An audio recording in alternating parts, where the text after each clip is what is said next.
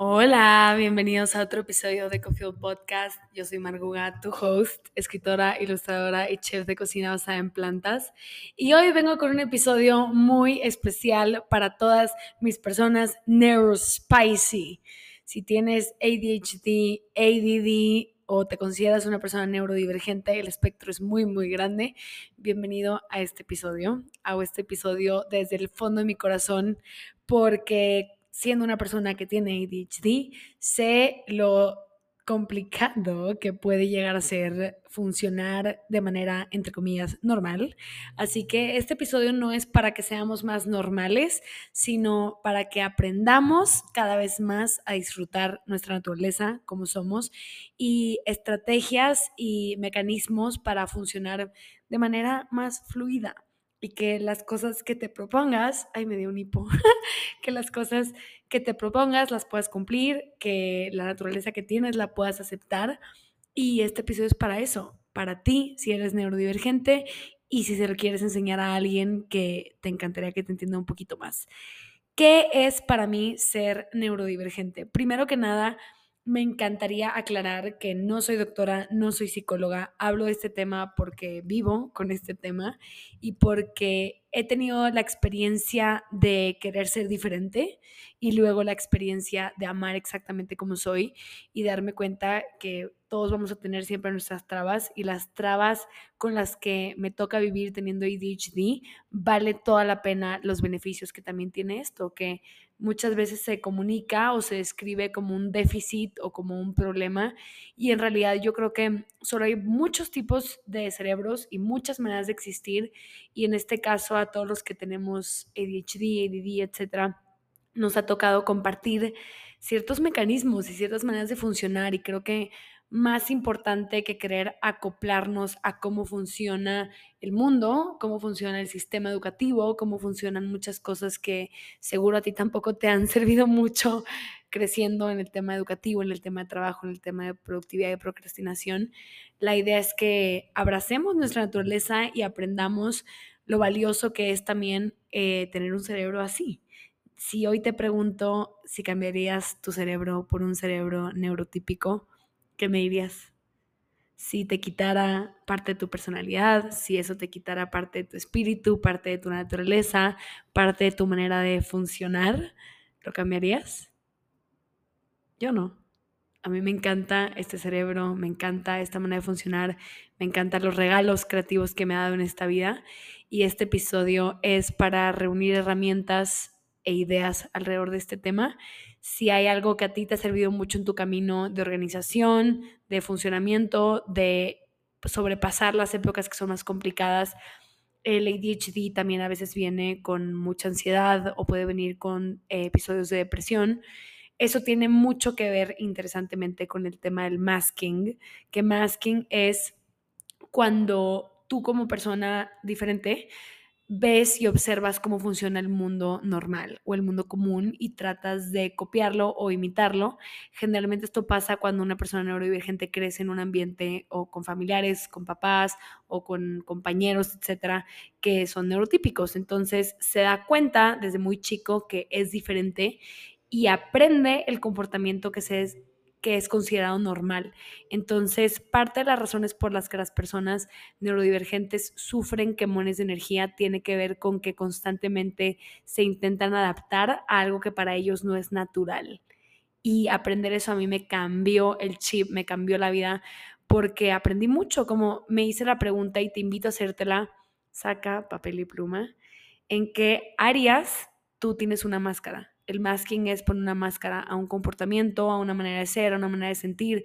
También muchas veces las personas neurodivergentes venimos con un sistema eh, muy hipersensible, sentimos todo, escuchamos todo, podemos llegar a ser muy empáticos y eso es muy cansado también. Entonces, en mi experiencia, más que nada, ha sido un poquito el peso de darme cuenta que en algunas cosas parezco bastante neurotípica o funcional normal y, que tengo que estar explicando muchas veces como, ay, no, es que a mí esto me pesa y es que a mí esto me cuesta un poquito más.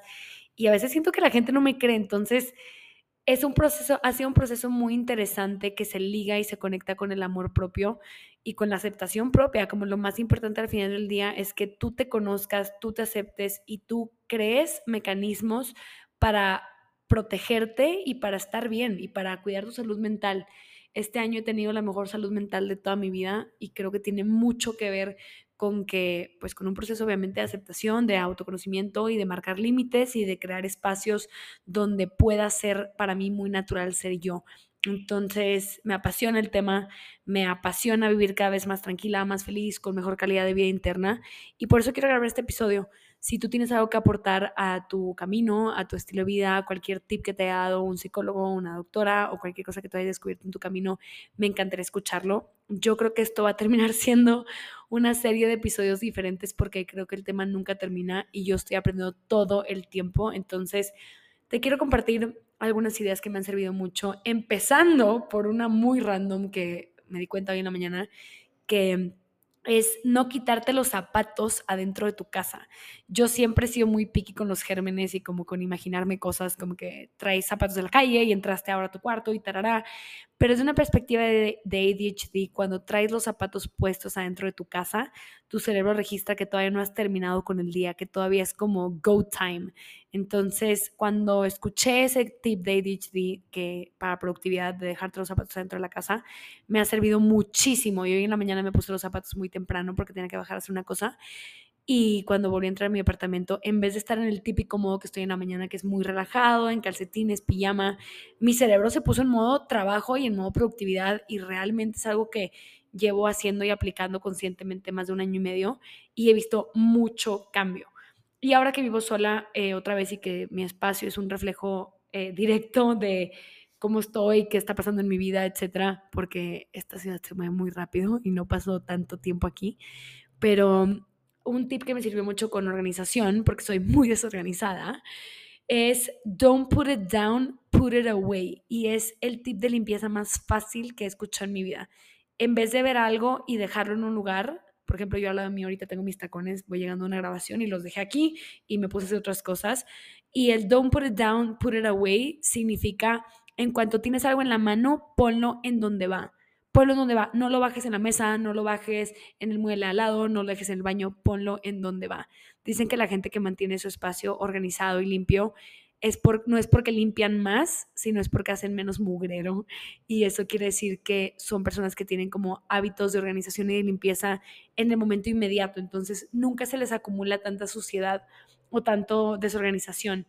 Creo que las personas con ADHD, muchos de nosotros somos muy desorganizados y porque al mismo tiempo es un mecanismo que a ti te funciona porque tú lo entiendes. Tú sabes dónde están tus zapatos, tú sabes dónde está tu licencia, sabes dónde están tus llaves, etc. Entonces, me pareció súper interesante ese tip porque desde que lo empecé a cantar en mi cabeza, don't put it down, put it away, don't put it down, put it away, tengo mucho más orden del que tenía antes. Y no vamos a hablar de métricas de mi orden porque este episodio no se trata de mis problemas, sino de las soluciones que te puedo compartir. Pero a mí eso en lo personal me ha ayudado mucho.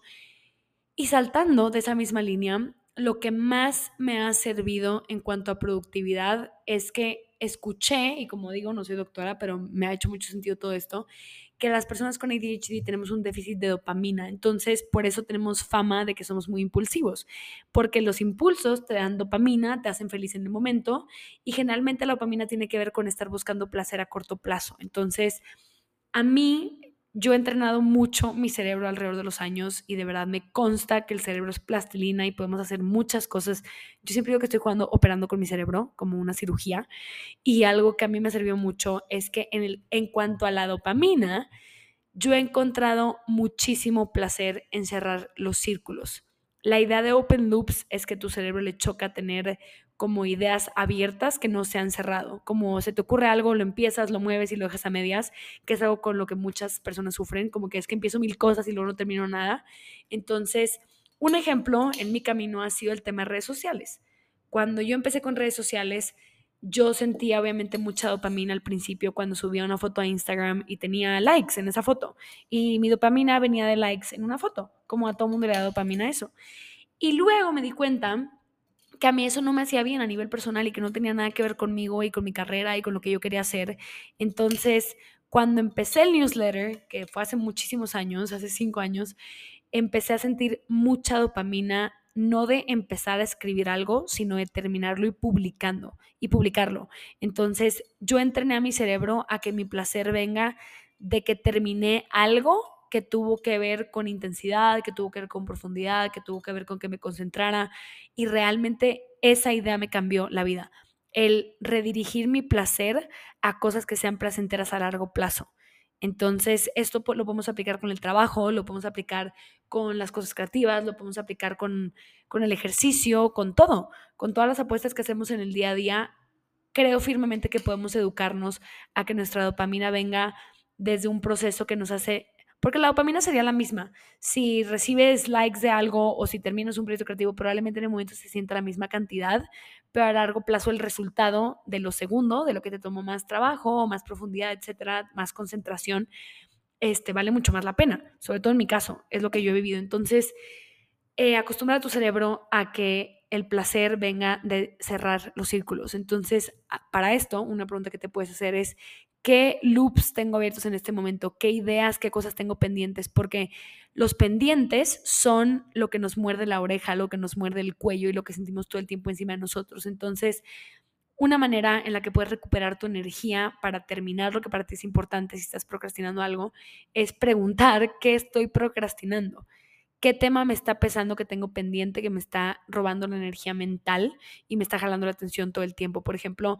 a veces son cosas muy sencillas que ni siquiera son importantes. Otra cosa interesante del cerebro ADHD es que todo le parece igual de importante, igual de urgente. Entonces, si tú escribes y tú tienes mecanismos de ver tu realidad y de decidir creativamente qué quieres hacer cada día, te das cuenta que ir a la tintorería, recoger tu tintorería, no es igual de importante que publicar tu primer artículo o terminar tal cosa de trabajo o mandar tal propuesta de oportunidad de algo que estés buscando. Entonces, eso es lo interesante, que mientras más entiendas tu cerebro, más decides qué haces con él. Y mientras más entendemos que, ah, es cierto, me suena en mi cabeza igual de urgente la tintorería que hacer esto, que la tintorería no va a afectar tanto tu futuro, lo otro sí. Entonces, acostumbrarnos a hacer el ejercicio diario de preguntarnos hoy qué es importante. Hoy qué es importante que el resultado de hacerlo o no hacerlo va a ser importante también en una semana. Entonces, eso también me ha funcionado muchísimo te lo comparto de todo corazón porque creo que el ADHD viene a veces con muchas etiquetas, que esas etiquetas vienen de cosas que te reflejan las demás personas o de evidencia que tú has creado hacia ti, tipo soy una persona súper procrastinadora, hago todo último momento, todas estas cosas que pueden ser ciertas en tu experiencia y basadas en evidencia, las podemos cambiar. En realidad se pueden cambiar muchas cosas. Alguien me puso, puso un tweet, un tweet de que iba a ser episodio de esto y alguien me puso como es que todo lo dejó a medias, no terminó nada y te recomiendo profundamente usar las afirmaciones a tu favor. Yo empecé a decir, soy una persona que termina lo que empieza y te lo juro que lo empecé a hacer. De verdad, todo lo que repetimos lo vamos creando y lo vamos repitiendo. Todo lo que repetimos en la mente lo terminamos repitiendo en la práctica. Entonces, repite cosas y háblate de maneras que te sirva y que te den un comportamiento, o sea, un modo operandi que te guste habitar y que te dé tranquilidad.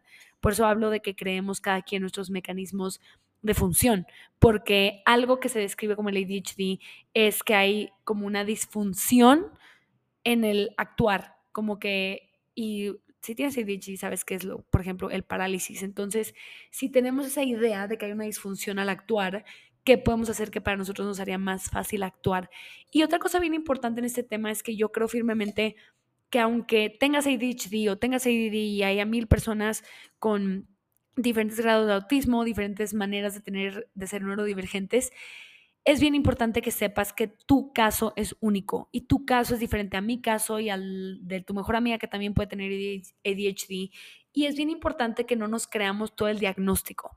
Hay cosas que yo de repente leo del ADHD que digo, no manches, qué depresión, yo no quiero esto. O sea, hay cosas que suenan muy mal, que suenan muy pesadas y creo que es bien importante tener discernimiento con los diagnósticos qué es cierto para ti, con qué realmente te identificas y con qué no, qué dices, oye, no, yo no he vivido esto y no quiero vivir así y no voy a aceptar eso como un diagnóstico ni como mi realidad, porque los placebos son muy ciertos y de por otro lado también las personas que sufren de ADHD y no saben que tienen, están todo el tiempo tratando de funcionar a un nivel como normal y hay muchísimo masking, sobre todo cuando no sabes que tienes algo. Y tener algo no es tener una enfermedad, es que funcionas de una manera especial y diferente. Entonces, quiero recalcar que mientras más autoconocimiento y más oportunidad te des de convivir contigo, con tu ambiente interno y sobre todo de ser honesto, honesta con cómo funciona tu cerebro, cuáles son tus como áreas que sientes que son débiles, de qué pie cojeas, etcétera, mejor vas a ir creando mecanismos para ti. Puedes escribir en una lista todo con lo que batallas, todo lo que para ti es pesado. Y en este caso, sí, has, sí haría sentido compararte compararte con lo que ves a tu alrededor, con lo que creciste y que, en qué áreas crees que tú eres diferente, qué cosas se te facilitan más que a otros y qué cosas se te complican más que a otros. Entonces, ahí sí es importante un poquito autodiagnosticarte para entender, eso es con lo que batallo, eso es lo que me gustaría trabajar. Y el ADHD, recordarte que no son temas a resolver, son maneras a aprender, a entender y a ver cómo te puedes facilitar la vida dentro de la naturaleza que te tocó y lo que tienes disponible.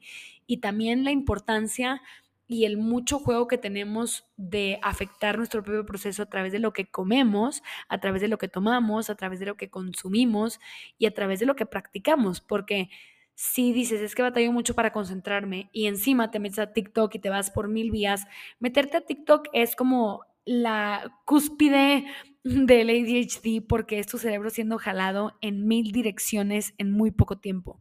Y, y aunque todo, wow, que tengo hipo, y aunque todo te interese, y aunque todo te sirva, por ejemplo, te metes a TikTok y tu algoritmo es de cosas que te nutren, que te interesan, etcétera, el que tu atención esté siendo jalada a muchas diferentes direcciones al mismo tiempo y en un lapso de tan poco tiempo, no te hace bien a, tu, a tu focus. Entonces, ¿cómo puedes trabajar el enfoque y cómo puedes hacer una práctica y un ritual a través de la lectura, a través de tener tiempo en el que de verdad no toques tu celular y te permitas, por ejemplo, voy a cocinar sin tocar mi celular o voy a convivir con tal persona y no voy a estar en mi celular, como realmente practicar la presencia y darnos cuenta cuántas veces nuestro cerebro, nuestra energía se quiere escapar de la situación actual porque está de repente jumpy, sobre todo ADHD que pues incluye la parte de hiperactividad que te da como que un... Yo creo que el ADHD es como te afecta mucho estar understimulated, o sea, necesitas que todo el tiempo esté pasando algo interesante. Y justo por eso es bien importante darnos cuenta qué nos interesa, qué nos mueve, qué queremos priorizar, porque como tendemos al aburrimiento, y el aburrimiento quiere saciarse con diversión y con placer, ¿qué puedes poner tú en ese lugar? que en el momento que estés aburrido busques diversión y placer de manera sana y de manera que te contribuya. Un ejemplo es, hoy yo venía en el coche y había demasiado tráfico, iba a estar 35 minutos seguidos sentada en el coche. Si sé que mi cerebro necesita diversión y necesita entretenimiento y no tengo nada que hacer, probablemente esos 35 minutos hubieran sido tiempo perdido. En mi caso, yo estoy muy picada con ciertos temas, entonces los 35 minutos los dediqué a estar leyendo esos temas. Entonces, mi manera de divertirme, ya hay un mecanismo que me dice, con esto me entretengo, esto me interesa ahorita y esto es con lo que yo voy a llenar mis tiempos muertos. Entonces, cuando se trata de aeropuertos, de vuelos, de ir en el subway, lo que sea, yo ya sé de qué me interesa llenar mi cabeza, de qué me interesa llenar mi vida, ya tengo como una reserva de temas que en el momento que no tengo nada que hacer y me quiero entretener mentalmente, eso es lo que hago. Entonces te recomiendo también profundamente porque es cómo usamos algo que puede ser interpretado como un déficit y usarlo como una fortaleza. De yo ya sé cómo manejo y cómo transito mi manera de funcionar. Y hay mucho poder en eso porque te regresa el control, te regresa el control de manera positiva, el control de no sentir que estás a la merced de un cerebro rapidísimo, de un cerebro ansioso, porque los cerebros son moldeables y porque la realidad es moldeable, sobre todo cuando hacemos incisiones conscientes y muy intencionales, porque quieres vivir más calmado. O sea, en vez de tratar de resolver el ADHD es cómo abrazo mi naturaleza, cómo incorporo lo que voy aprendiendo para tener mejor calidad de vida sin querer cambiar quién soy en esencia y quién soy en naturaleza. Y para eso mismo, creo que para honrar nuestra naturaleza y disfrutar quiénes somos, es muy importante qué nos refleja el mundo externo y para esto yo recomiendo profundamente tener amigos neurodivergentes. Las relaciones más sanas que tengo son con personas que también tienen algo y que son neurospicy, porque nos entendemos profundamente. Y en parte por eso se me hace bien importante que la gente neurotípica se abra un poquito a entender qué son estos conceptos y estos estados y estas condiciones, porque una persona neurotípica nunca va a entender por qué te está llamando por teléfono y tú ves la llamada y no puedes contestar. y estoy segura que si tienes ADHD te ha pasado, te está entrando una llamada y físicamente no puedes contestar. Y esto pasa con muchas cosas. El tema de parálisis es bien interesante, es bien interesante. De eso creo que todavía no tengo un consejo particular. Me pasa muchísimo, me pasa que me entra un WhatsApp, lo veo, lo contesto en mi cabeza y digo, contesta ahorita y nada más, no puedo, no puedo, de verdad no puedo. Creo que es mi talón de Aquiles ese tema y también tengo muy claro que hay personas que se ofenden por eso y que se lo toman personal y al mismo tiempo no sé, no sé qué decir. Entonces, mis mejores relaciones son las personas que de cierta manera batallan con lo mismo. Yo la verdad he sido muy empática en este mundo porque pues soy, desde chiquita he sido diferente en muchas cosas, entonces a mí hay mil cosas que no me ofenden, que no me siento, que yo no intento controlar a nadie creo que mucho la felicidad de vivir a gusto contigo y con, con las demás personas es darte cuenta que todo el mundo tiene un mundo entero que no ves y todo mundo está lidiando con cosas que no tienes idea. Y yo en lo personal no disfruto explicarme ni disfruto quejarme. Entonces, lo que hago es darme mi espacio. Entonces, yo respeto que las demás personas se den su espacio y mis amistades que también son así, pues eso pasa. Pasan dos semanas, pasa un mes que no hablas y luego hablas como si nada y nadie se enoja y nadie se siente y todos entendemos que cada quien está en su proceso. Entonces, creo que cuando estás con gente que también tiene un cerebro parecido al tuyo en, algún, en alguna latitud o de alguna manera, te sientes visto, te sientes visto y aunque transiten problemas diferentes, te resuenan, te resuenan porque las partes que crean esos problemas o esas transiciones son un poco parecidas. También las personas con ADHD a veces se nos mueve la vida muy rápido, tenemos tantos intereses y nos jalan tantas direcciones que en una semana vivimos lo que unas personas viven en un mes. Entonces, también estar consciente de eso, cuando yo me, cuando yo me topo a mis amigos que también son así de vida muy rápida, me da una paz porque tenemos la misma cantidad de updates al mismo tiempo, de que no sabes lo que pasó, ¿te acuerdas que te conté que quería meterme a clases tal, ahora pasó tal y me contrataron para esta cosa? Y eso es demasiado emocionante porque te sientes normal y creo que el no sentirte como juzgado o el no sentirte que te tienes que traducir es bien importante para aceptar tu manera de ser, tu naturaleza, tu esencia. Entonces, a mí, mis mejores amigos, la mayoría son neurodivergentes y los que no son, me ha tocado mucha suerte que me ha tocado personas a las que les puedo platicar, como, oye, a mí me pasa esto y oye, si yo no te escribo tal día es porque tal. Y ha tenido que ser personas para las que hay mucho cariño, mucho respeto y mucha paciencia, porque yo no pienso vivir traduciéndome en lo absoluto. Yo quiero vivir tranquila, quiero vivir feliz. Entonces, Creo que ser neurodivergente también te da el regalo de elegir con mucho cuidado, con mucho amor y mucha conciencia de quién te rodeas, porque quién te rodeas tiene todo que ver con la salud mental que puedes tener. Si te rodeas de puras personas que se la pasan corrigiéndote, que se la pasan diciéndote típico tú, que eres procrastinador, típico tú que llegaste tarde, típico tú que no sé qué, eso te va a afectar, va a afectar tu manera y sobre todo son cosas que no haces de manera intencional. Obviamente todos podemos mejorar y ser más responsables, etcétera, pero no en todas las áreas y eso está clarísimo. Entonces, creo que es muy importante rodearnos de personas que te tengan paciencia, que te quieran, que te quieran entender, que te quieran entender es una muestra de amor enorme. Entonces, empezamos por nosotros mismos, empezamos por entender nosotros cómo funcionamos y así ponernos en lugares donde nos sea fácil funcionar y donde nos sea fácil existir. Te deseo que te rodees de personas que te tengan paciencia, que tengan curiosidad y que más bien celebren sus diferencias en vez de quererte hacer como entre comillas normal o común o neurotípico. Creo que la palabra normal no es la correcta, pero en vez de querer que te portes como una persona que no eres y como una persona que no te nace. Entonces, yo recomendaría dos cosas, tener amigos neurodivergentes y dos, cuidar mucho de quién te rodeas, porque de quién te rodeas afecta muchísimo tu salud mental y tu salud mental se puede nutrir enormemente de estar con gente buena, gente compasiva, de tener un sentido de comunidad y eso te deseo que lo conviertas en una parte de tu vida muy importante porque tu salud mental es la cosa más importante del mundo. No, no importa qué tanta calidad de vida externa tengas si tu cabeza no te permite disfrutarla. Entonces, todo lo que tenga que ver con nutrir nuestra salud mental, todo lo que tenga que ver con nutrir nuestro espíritu y honrar nuestra naturaleza, todo a eso, todo sí vamos a pasar a la parte de la organización y cómo podemos facilitarnos este tema, porque yo las agendas no. jamás me ha servido tener una agenda. He comprado varias, sobre todo cuando era chiquita, y me duraban como cuatro días. Entonces, algo que me ha servido muchísimo es usar journals que no tengan líneas, porque mi cabeza no es lineal. Entonces, cuando tienes una hoja que no tiene líneas y que no tiene una estructura, también te ayuda muchísimo a poder expresar tu cabeza y lo que estás pensando con tema visual, por ejemplo, con dibujos, circulando ciertas palabras, poniendo otras palabras más grandes. En cuanto a revisitar tus notas, creo que es bien importante dejarte claro qué va a ser importante para ti en el futuro. O sea, si haces tu práctica de escritura y hay una idea que te resuena muchísimo y que te das cuenta que va a ser importante para ti después, subrayarla, ponerla un poquito más grande, circularla, etc. Y algo que me ha servido muchísimo y que fue literalmente como yo organicé toda mi vida en COVID fue compré una cartulina enorme, que de hecho acabo de comprar una, compré una cartulina enorme y puse mi nombre en el centro y luego le puse extensiones de las cosas que hago a nivel profesional, a nivel personal y cuáles eran mis metas y literalmente la idea era ver mi cerebro por fuera, mi cerebro por fuera para entenderlo. Entonces, cuando tenemos días de claridad, de motivación, de inspiración, es bien fácil saber qué te emociona, qué te llena, qué quieres aprender, por qué vía creativa te quieres ir. Y luego creo que tenemos unas épocas en las que se te olvida todo.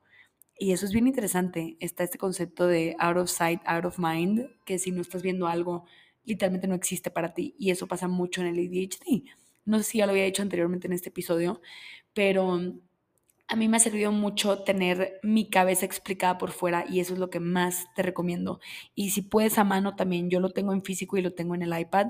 Entonces cuando me siento un poquito abrumada o cuando no sé qué sigue, lo que hago es voltear a ver estas hojas y me dan referencia de lo que yo decidí cuando tenía claridad. Y me regresan y me enraizan en la claridad súper rápido. Entonces me ha servido muchísimo, te recomiendo profundamente. Me gusta hacerlo a mano porque eh, puedes jugar con esto, ponerle mil colores. Me ha servido muchísimo en cuanto a negocio y tener bien claro qué tipo de energía tiene cada una de estas actividades. Entonces, si un día, por ejemplo, tú te propusiste aprender más de un tema y ese tema lo puedes accesar a través de libros o a través de podcasts o a través de ver videos en YouTube o a través de tener una llamada con algún mentor, tienes que tener las opciones, o sea, tener las opciones afuera de ti te ayuda muchísimo a tener un menú de educación, un menú de productividad, un menú de cómo puedo avanzar hoy dependiendo de la energía que tengo disponible el día de hoy. Entonces, a mí eso me ha servido muchísimo, te lo recomiendo profundamente. Y también el archivo de mes. Si escuchaste el episodio pasado o si has tomado uno de los cursos de escritura de este año, conoces el archivo de mes. Es la cosa que más me ha hecho sentir como bien con mi cabeza y organizada yo antes tenía mil planes en la semana, no apuntaba nada a ningún lado, me enteraba un día antes de que, ah, es cierto, mañana tengo esta entrevista o tengo esta cosa o tengo tal. Y hacer un archivo de mes me ayudó mucho porque ahora lo empecé a dividir por días. Entonces, por ejemplo, la semana pasada fue la semana más organizada de mi vida. Sabía exacto qué eventos tenía, a qué hora, a quién iba a ver, la, la, la. Entonces, antes de que empezara la semana el domingo, puse cada día y puse qué eventos tenía cada día. Entonces, al final del día me regresaba a rellenar cómo me fue en esos eventos, qué pasó, etcétera. Y si algo me proponían, por ejemplo, oye, vamos el jueves a comer o tal, yo me metía a mi archivo de mes para verlo. ¿Y por qué me sirvió esto? Porque el archivo de mes es digital. Entonces, no importa si lo muevo y es como digital y es un, como un diario. Entonces, puedo poner algo en bold o lo puedo poner más grande o puedo poner una descripción de que, ah, esto ya no voy a ir, se canceló porque tal, tal, tal. Entonces, todo esto también ayuda a que te des cuenta qué eventos en tu calendario futuro te emocionan y hacer un punto de hacerlo más seguido y qué eventos como que en tu cabeza suenan bien y a la mera hora no funcionó. Por ejemplo, si te pusiste un horario muy apretado de que voy a ir a clase tal, luego voy a comer con tal, luego voy a ir a escribir y te das cuenta que si vas a comer o si socializas mucho, ya después no te puedes concentrar igual en tu casa, entonces cambias el orden en el que haces las cosas. Dices, voy a escribir antes de irme a socializar porque sé que cada vez que socializo me voy por la tangente y me emociono y dura demasiado ese tiempo. Entonces, a mí me pasa mucho eso, que si dejo lo que tiene que ver con concentración para más tarde, el día es muy impredecible y termino haciendo mil cosas que me complican llegar al espacio en el que visualicé que iba a estar, como que, ay, voy a estar bien tranquila mañana y voy a hacer tal.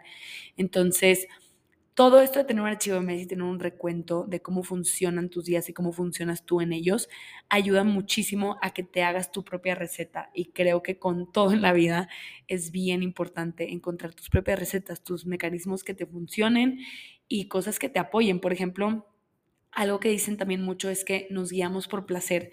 Entonces, cuando tienes que hacer cosas complicadas, por ejemplo, si yo tengo vueltas que me dan la flojera del mundo, lo que hago es hacer algo placentero antes de hacer eso. Entonces me voy en una nota mucho más contenta porque estoy enfocada en que en la mañana fui a tal café o me di el tiempo de leer tal libro o me di el tiempo de tomar una clase o lo que sea. Entonces aligera muchísimo la carga. Si algo te es pesado, encuentra cómo lo puedes atar o ligar con algo que para ti es ligero, algo que para ti es divertido y darnos cuenta que hay mil maneras de facilitarnos las cosas que se nos complican. No se trata, yo muchas veces decía que necesitaba una niñera, como me encantaría tener una niñera que me ayude con estas cosas porque hay cosas muy complejas de la vida que se me dan muy bien y cosas muy sencillas que no entiendo. Y me di cuenta que a través de cómo me hablo y lo que repito y lo que digo tiene mucho que ver con cómo actúo. Entonces te quiero recomendar eso profundamente porque todo lo que afirmas es lo que vas a practicar. Y si te das cuenta que practicas lo que afirmas, empieza a afirmar cosas que quieres practicar por ejemplo, cada vez entiendo más mi cerebro, cada vez soy más organizada, organizado, cada vez me fluye más mi existencia. Son afirmaciones que te van a ayudar a encontrar mecanismos que para ti sean naturales. Y yo no te quiero dar como mis afirmaciones tal cual porque son muy personalizadas para mí, pero te recomiendo que encuentres eso, como cuál es tu realidad ideal dentro de tu naturaleza. Por ejemplo, me es fácil eh, aceptar mi naturaleza o voy acorde a mi naturaleza, voy a favor de mi naturaleza, voy a favor de mis fortalezas. Esa me encanta, voy a favor de mis fortalezas. Entonces, repetir cosas que te den tranquilidad de ser tú. Creo que ya no estamos en una época en la que nos toca resolvernos, en la que nos toca buscar problemas adentro de nosotros y traumas y cosas pesadas que resolver, resolver, resolver, sino creo que hay etapas en las que ya toca disfrutar, toca gozar quién eres, toca ponértela fácil, toca vivir más ligero. Y para mí este mes de diciembre y lo que sigue el año es eso, es fluir con mi naturaleza y ponerme las cosas fáciles y poder disfrutarlas y obviamente pedir ayuda en las partes que, que no, que eso también es bien importante, como permitirte que te ayuden las demás personas y permitirte combinar fortalezas. Y eso es un trabajo también muy interesante, el reconocer sin ego y sin vergüenza, sobre todo sin vergüenza, reconocer tus debilidades y saber, o sea, reconocer tus debilidades y pedir ayuda te ahorra mucho estrés a futuro. En vez de fingir como que, no, sí, sí puedo y empujarte y presionarte, decir como, ah, no, con esto ya me conozco, sé que esto no se me da tan fácil, entonces sí puedo buscar a alguien que me ayude y me nutra en este lado de mi trabajo, de mi vida, etcétera, pues voy a aceptar la ayuda, la voy a pedir, la voy a aceptar. Entonces, todo lo que te pueda facilitar disfrutar quién eres y disfrutar los mecanismos naturales que ya tienes. A todo eso, sí, a todo eso también.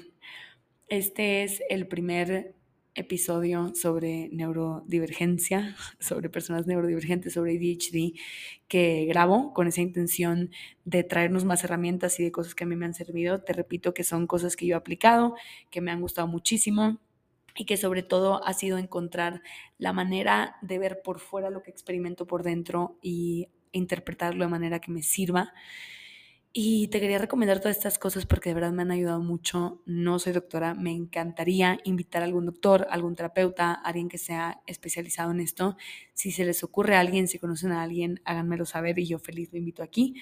Espero que este episodio te haya servido, te haya nutrido y te ayude a fluir más con tu naturaleza y que se te facilite el día de hoy hacer tu lista de cuáles son tus fortalezas y cómo te puedes identificar más con ellas e ir soltando poco a poco la vergüenza que tengas de los lados que te han hecho sentir o pensar que están mal o que son raros o que son inadecuados o que es hora de cambiar entonces me parece un gran mes para cerrar el año abrazando lo que somos y soltando la energía de resolver y más bien agarrando la energía de me abrazo, me acepto, me acompaño, me facilito y celebro quién soy. Te mando un abrazo enorme. Si este, si este episodio te sirvió, te gustó, compártelo a alguien que se identifique con estos temas también. Y estoy muy abierta a tu feedback, a tus preguntas y a cosas que te hayan servido a ti en tu camino para que las podamos compartir en futuros episodios. Adiós.